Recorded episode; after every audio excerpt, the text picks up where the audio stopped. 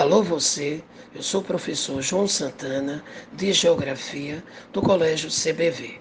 Vamos para a questão 33, objeto do conhecimento, orientação, gabarito, letra B.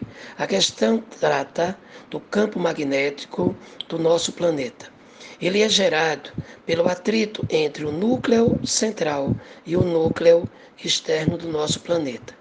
O núcleo interno, composto de níquel e ferro sólido, e o núcleo externo, composto de níquel e ferro líquido. O movimento que esses dois núcleos exercem entre si gera um campo elétrico e, consequentemente, o campo magnético da Terra, que no estudo de orientação determina o norte magnético do nosso planeta com a utilização da bússola.